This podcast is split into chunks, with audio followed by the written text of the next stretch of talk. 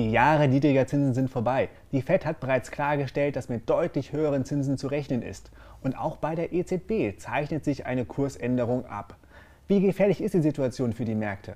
Darüber möchte ich jetzt sprechen mit dem Portfolio-Manager Andreas Beck. Hallo Andreas. Grüß dich. Die Fed hat sehr lange mit der ersten Zinserhöhung gewartet. Rächt sich das jetzt? Dass die Fed gewartet hat, hatte ökonomisch schon gute Gründe, weil ein Teil der Inflation definitiv äh, darauf zurückgeführt werden kann, dass die Lieferketten noch nicht funktioniert haben nach Corona. Corona war ja schon eine, ein extremer Stresstest für eine globalisiert aufgestellte Wirtschaft, wie wir sie heute nun mal haben. Und insofern würde ich sagen, kann man die FED hier wenig kritisieren.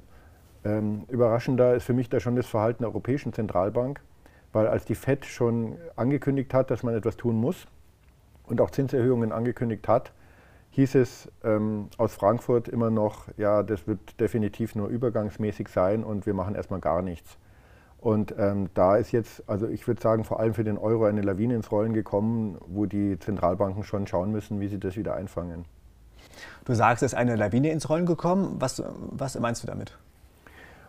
Stellen wir mal die FED und die Europäische Zentralbank in ihrem Verhalten gegenüber. Die FED hat sehr, sehr viel Freiheiten, ob sie und wie sie jetzt die Zinskurve designt. Also ob sie das Anleihenprogramm äh, beendet, wo sie aufkaufen am langen Zinsende, wie sie die Zinserhöhungen machen. Da hat die Fed relativ viel Freiheit, weil die amerikanische Wirtschaft in sich sehr robust ist und weil die amerikanischen Privatanleger auch nicht in Treasury Bonds investiert sind. Also die haben nicht so ein Altersvorsorgesystem wie wir, welches so sensibel ist auf die Frage, wie lang laufende Anleihen äh, bewertet sind. Ähm, die Problematik der FED ist, dass sie im Zentrum steht, zum Beispiel der ähm, Fremdwährungsanleihen von Schwellenländern. Also sehr, sehr viele Länder wie Indien, aber auch wie die Türkei und auch wie viele andere Länder, die nicht so prominent sind, ähm, haben sich in der Vergangenheit aufgrund der sehr niedrigen Zinsen relativ stark verschuldet im US-Dollar, haben jetzt entsprechende äh, Belastungen. Und wenn jetzt Amerika einseitig die Zinsen stark erhöht und damit den Dollar attraktiver macht relativ zu anderen Währungen, ähm, droht die Gefahr, dass der Dollar stark steigt und dann droht die Gefahr wieder von ernsthaften Unruhen in einigen Schwellenländern, weil das die in die Insolvenz treiben könnte. Das, das gab es ja schon mal vor, äh, vor einigen Jahren, als das, äh, dass die Zinserhöhungen der FED in den Schwellenländern zu einer Krise äh, geführt haben, die Asienkrise. Genau. Ähm, das gab es eigentlich immer wieder. Das letzte Mal, glaube ich, 2013 war es nur die Ankündigung, dass man darüber nachdenkt und es gab schon Turbulenzen. Ähm, man hat es dann nicht gemacht. Jetzt hat man sehr vorsichtig kommuniziert. Die Schwellenländer haben sich auch besser darauf vorbereitet. Aber das ist sozusagen das, Limi das limitierende Element der Handlungsmöglichkeit der FED. Ja, also bei der FED geht es darum, dass sie Rücksicht nehmen muss äh, auf ausländische Märkte. Wobei sie, wobei sie muss ja auch eigentlich Rücksicht nehmen auf die, auf die, auf die äh, Kapitalmärkte, weil die Amerikaner ja wiederum sehr stark in Aktien sind und halt auch die, äh, die Altersvorsorge ja teilweise auf Aktienplänen äh, basiert. Ja, ähm, natürlich. Die, das haben die auch im Griff. Aber ich sage mal, da kommen wir vielleicht später drauf. Für die Aktienmärkte sehe ich das jetzt gar nicht als die ganz große Belastung. Insbesondere auch für den amerikanischen Aktienmarkt nicht. Dass so ein Aktienmarkt mal 10% fällt oder so, das ist ja für jemand, der länger am Markt ist, äh, kein Ereignis mehr. Und sowas passiert natürlich immer mal. Haben wir jetzt auch schon gesehen, Anfang 2022 mit der Zinswende, gerade amerikanische Tech-Werte haben zum Teil auch 15 Prozent verloren, wenn ich sie breit gestreut betrachte. Ja, das passiert halt mal. Die haben ja auch wie wahnsinnig gewonnen 2021. Also die Volatilität muss ich halt aushalten. Aber die äh, Europäische Zentralbank hat ein ganz anderes Problem. Haben wir auch in der Vergangenheit ja schon die eine oder andere Sendung dazu gemacht die Europäische Zentralbank hat sich halt auf ein relativ dünnes Eis bewegt, ähm, indem sie ähm, ein Aufkaufprogramm initiiert hat von Staatsanleihen, welches den Markt dominiert. Also niemand hat so viel Anleihen gekauft wie die Europäische Zentralbank, was Staatsanleihen angeht, und hat, auf, hat damit ähm, eine Marktsituation geschaffen, gerade für Länder wie Italien, die nicht mehr viel mit der Realität zu tun hatten. Ist auch scharf kritisiert worden, gerade von Seiten Deutschlands aus. Und ähm, ich erinnere mal daran, dass diese Diskussion dadurch eingefangen wurde, dass die Europäische Zentralbank immer betont hat, dass sie diese unorthodoxen Maßnahmen macht aufgrund ihres Inflationsziels. Die Inflation ist deutlich unter 2% und wir würden gerne in Richtung 2% gehen. Deswegen ist das gerechtfertigt. Und auch das Bundesverfassungsgericht hat das bestätigt. Ja? Also, aber das ist das Fundament. Die Europäische Zentralbank hat ja einen Auftrag. Ähm, Kern dieses Auftrags ist dieses Inflationsziel. Und sie hat keine Ermächtigung seitens der Staaten, ähm, dieses äh, andere Ziele zu verfolgen oder dieses Ziel aus dem Blick zu lassen. Und jetzt haben wir eben eine hohe Inflation und damit müsste die Europäische Zentralbank wieder sehr radikal zu konservativen Handlungsweisen zurückkehren. Warum nicht? Kann sie ja machen. Jetzt wird gesagt, dann würde, würde Länder wie Italien würden dann in die Insolvenz getrieben. Das stimmt nicht. Also da kann man sich die Zahlen anschauen, das stimmt einfach nicht. Ähm, das hat verschiedene Gründe. Auch dazu haben wir schon gesprochen. Einer der ganz wesentlichen Gründe ist, dass über ein Drittel der italienischen Staatsverschuldung in den Büchern der Europäischen Zentralbank liegt. Und deswegen ist Italien eigentlich mit einem Drittel weniger verschuldet, als es ausweist. Ja, man muss sich das so vorstellen, Italien zahlt Zinsen an die Europäische Zentralbank und für seine Anleihen und bekommt diese Zinsen als Gewinn der Zentralbank am Jahresende wieder gutgeschrieben. Das heißt, eigentlich sind sie nur mit zwei Drittel verschuldet von dem, was sie an Schulden ausstehen haben. Dann haben sie die Duration ihrer Anleihen sehr, sehr verlängert in dieser Luxussituation und deswegen dauert es relativ lange, bis eine deutliche Zinserhöhung dort überhaupt wieder bilanztechnisch zu Buche schlägt. Das ist nicht das Problem. Das Hauptproblem, was die Europäische Zentralbank hat, ist der Green Deal. Also wir haben beschlossen, Corona-Hilfsfonds zu machen von denen heute übrigens überhaupt keiner mehr behauptet, dass sie etwas mit Corona zu tun hätten. Ja, das sind Infrastrukturprojekte, die da bezahlt werden sollen. Es ist ein Transfermechanismus, der da in die Wege geleitet wurde. Und dieser Mechanismus sieht insbesondere vor, dass äh, die EU selber ja auch sich verschuldet und Bonds ausgibt. Ja, die muss ja alle jeder, jemand kaufen. Also die ganze Planung, die wir haben jetzt, die ganze Fiskalplanung, die wir haben in Europa, die setzt darauf auf, dass in den nächsten Jahren massiv Staatsanleihen gekauft werden. Und das wird am Markt nicht möglich sein. Das muss die Zentralbank selber machen. Jetzt ist es aber auch klar, und das hat auch Lagarde so kommuniziert, es ist undenkbar, dass wir die Zinsen erhöhen, bevor wir das Aufkaufprogramm zumindest neutral stellen. Mit neutral stellen meine ich, dass äh, der Bestand aufrechterhalten wird. Das heißt, auslaufende Anleihen werden wieder reinvestiert, aber nicht mehr ausgebaut. Und das heißt, Sie müssen zuerst das Aufkaufprogramm stoppen. Wenn Sie das stoppen, dann wird aber dieser ganze Green Deal und alles, was wir davor haben, so nicht funktionieren. Und ähm, das ist eine Zwickmühle. Und jetzt im Moment haben Sie angekündigt, dass Sie zur, in der zweiten Jahreshälfte dieses Aufkaufprogramm tatsächlich auf neutral stellen. Und dann können sie anfangen, die Zinsen zu erhöhen.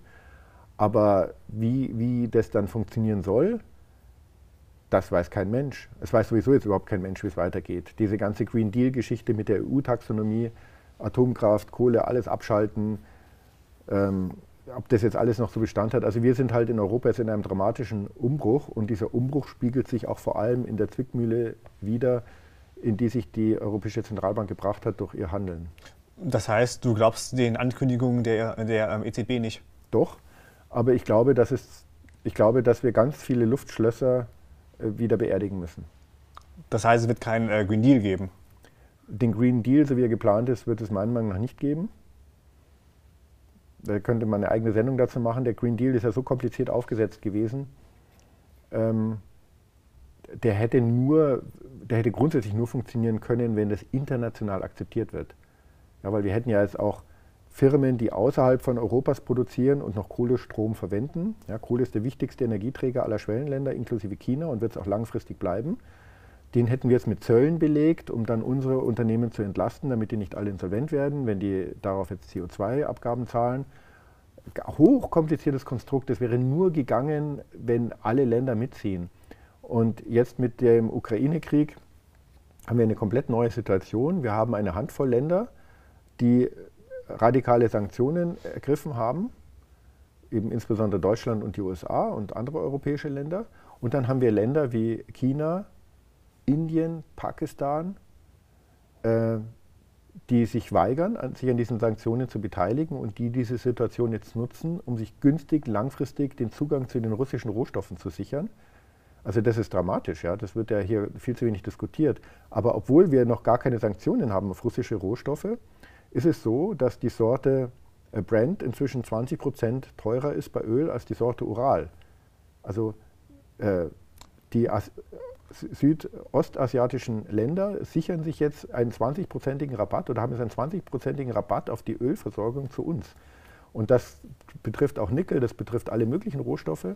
Und wenn ich mir jetzt anschaue, wer ist denn beteiligt an den Sanktionen, dann ist praktisch ganz Afrika nicht dabei, der Nahosten ist nicht dabei, nicht mal Israel ist dabei, Südamerika ist quasi komplett nicht dabei, nicht einmal Mexiko. Also jetzt haben wir sowieso diese Idee des Green Deals und wir alle gemeinsam und es gibt einen Konsens zwischen den verschiedenen Ländern und auch die Länder ziehen mit, die im Moment noch alles auf Kohle setzen und 1300 Kohlekraftwerke sind gerade in Planung oder in Bau in China und in, in Indien, dass die alle mitziehen würden, ähm, das ist im Moment, glaube ich, sowieso eine Illusion, dass das alles nochmal neu aufgestellt wird. Aber wir sind jetzt ein bisschen weg vom Thema Zins gekommen. Aber man muss es in diesem gesamten Kontext sehen. Also das, was die EU so vorhatte, das wird sie sowieso beerdigen müssen und ähm, die Europäische Zentralbank ist ein Grund, warum sie das beerdigen muss, wahrscheinlich. Weil die EZB nicht, äh, nicht äh, mitzieht. Nicht mehr mitziehen kann. Ja. Oder nicht mehr mitziehen kann. Ähm, die, äh, wenn man jetzt sich die äh, Auswirkungen möglicher Zinserhöhungen anschaut, selbst äh, die EZB sagte, sie will vielleicht gegen Ende des Jahres mal erhöhen. Ähm, was werden so die Folgen sein? Also mir fällt da direkt der äh, Immobilienmarkt ein. Da warnst du ja auch schon seit langem, dass es da, äh, dass es eine Blase gibt. Werden jetzt diese Zinsschritte, also werden jetzt die erwarteten Zinsschritte der EZB der Punkt sein, an dem diese Blase platzen könnte? Ja, das ist eine sehr, sehr gute Frage, weil die halt ganz konkret relevant ist jetzt für, für die Privatanleger. Zinserhöhungen sind nie gut für, für keine Anlageklasse. Aber jetzt schauen wir uns mal an, es gibt einfach zwei Gründe, warum das nicht gut ist. Und die Gründe müssen wir voneinander unterscheiden. Der erste Grund ist, wenn die Zinsen wieder auf einem vernünftigen Niveau sind, gerade bei langlaufenden Staatsanleihen, dann habe ich hier wieder eine relevante Anlageklasse, die für die professionellen Investoren interessant ist. Und das geht in der Regel zu Lasten anderer Anlageklassen. Das heißt, dieses Konzert orchestriert sich etwas neu. Es wird umgeschichtet. Es wird dann umgeschichtet. Ähm, was wird da besonders leiden? Immobilien und Infrastruktur. Weil das sind die Ausweichhäfen, in die die institutionellen Anleger gegangen sind. Die Aktienquote ist niedrig, war niedrig und wird niedrig bleiben. Ähm, aus regulatorischen Gründen. Das hat, das hat grundsätzliche Fragestellungen sozusagen bei Asset Liability Management, wie man da hantieren darf mit äh, volatilen Anlageklassen. Zum Beispiel die deutsche Versicherungsindustrie hat inzwischen eine höhere Quote an illiquiden Assets als an Aktien, weil sie Infrastruktur anders bilanzieren kann. Und da wird, glaube ich, viel Luft rausgehen, wenn Staatsanleihen wieder äh, eine vernünftige Anlageklasse geworden sind. Besonders betroff, betreffen wird das aus unserer Sicht den Immobilienmarkt, weil da kommt es eben diese zweite Thematik dazu. Also wenn Anleihen wieder attraktiver sind, eine neue Konkurrenzsituation mit anderen Anlageklassen, aber wenn Anleihen wieder attraktiver sind, hat es einen direkten Einfluss auf, das, auf die Frage, was kostet mich ein Kredit?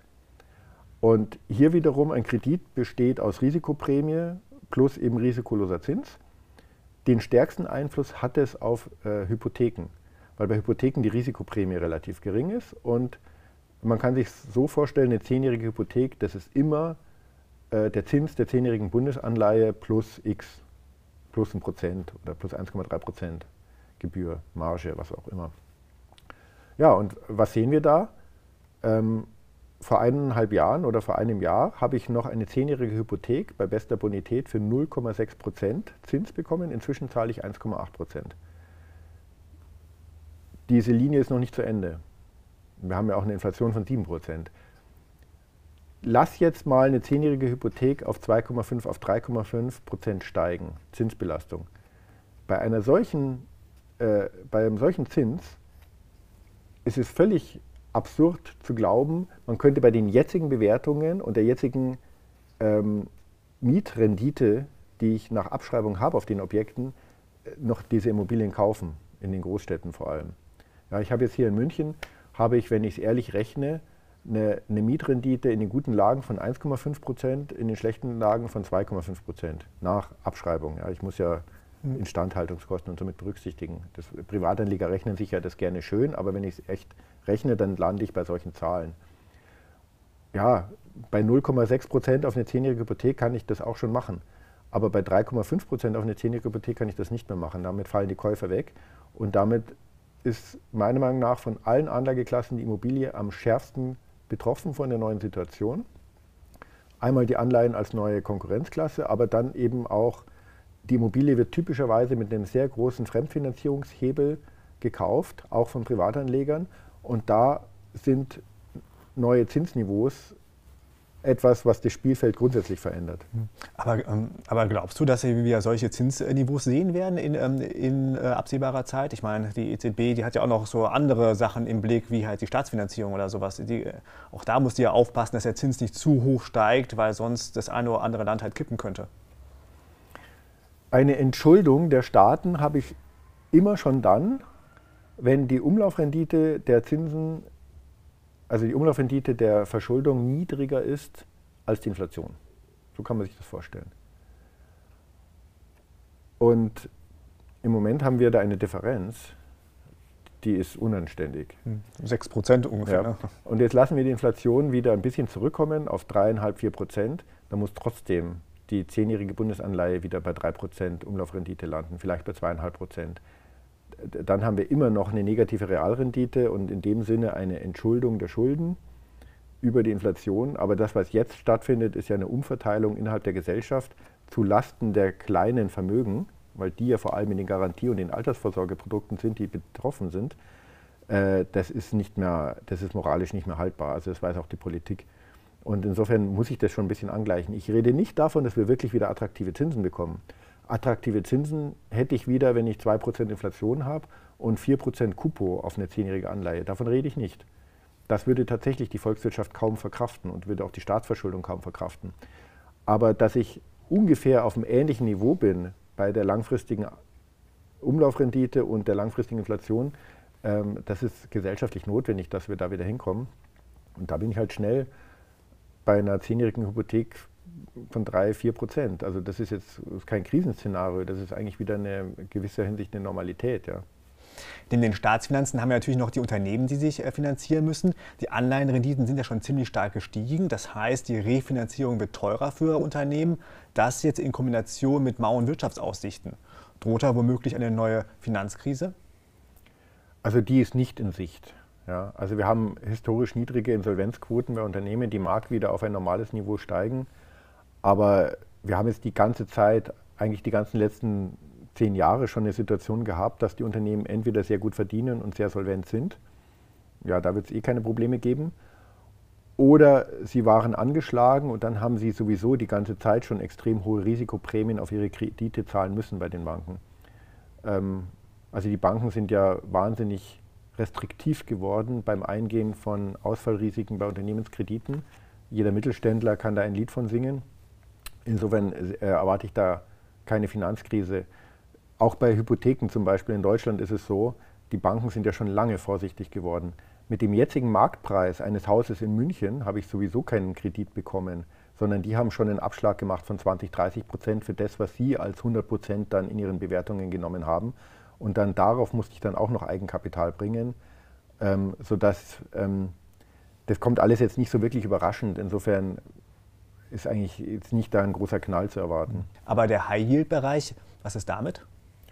High-Yield-Bonds sind ein Fall für sich. Meiner Meinung nach sind viel zu viele Menschen in diesen Markt investiert. Das ist ja ein kleiner Nischenmarkt, die da überhaupt nicht hingehören, insbesondere viele Privatanleger, insbesondere über ETFs. Wenn die Menschen die so einen High-Yield-Bond-ETF kaufen, sich mal anschauen würden, in was für Unternehmen der investiert, die würden das nicht kaufen, behaupte ich. Also das ist auch keine Risikostreuung. Also da kann es schon zu Verwerfungen kommen, aber das ist ein Nischenmarkt, der wird nicht der wird jetzt nicht die Weltwirtschaft zum Banken bringen, der wird einige Privatanlegerportfolios zum Banken bringen. Ja, genau, weil das, äh, viele sind ja in den High-Yield-Bereich äh, geflüchtet, weil da gab es ja noch Renditen, die durchaus ähm, attraktiv waren. Oh ja, und da sind auch die ganzen Zombie-Unternehmen eigentlich ähm, unterwegs. Ne? Ja, also Anleihenfachleute haben sich die ganze Zeit schon darüber lustig gemacht. Es gab nämlich tatsächlich negativ verzinste High-Yield-Bonds.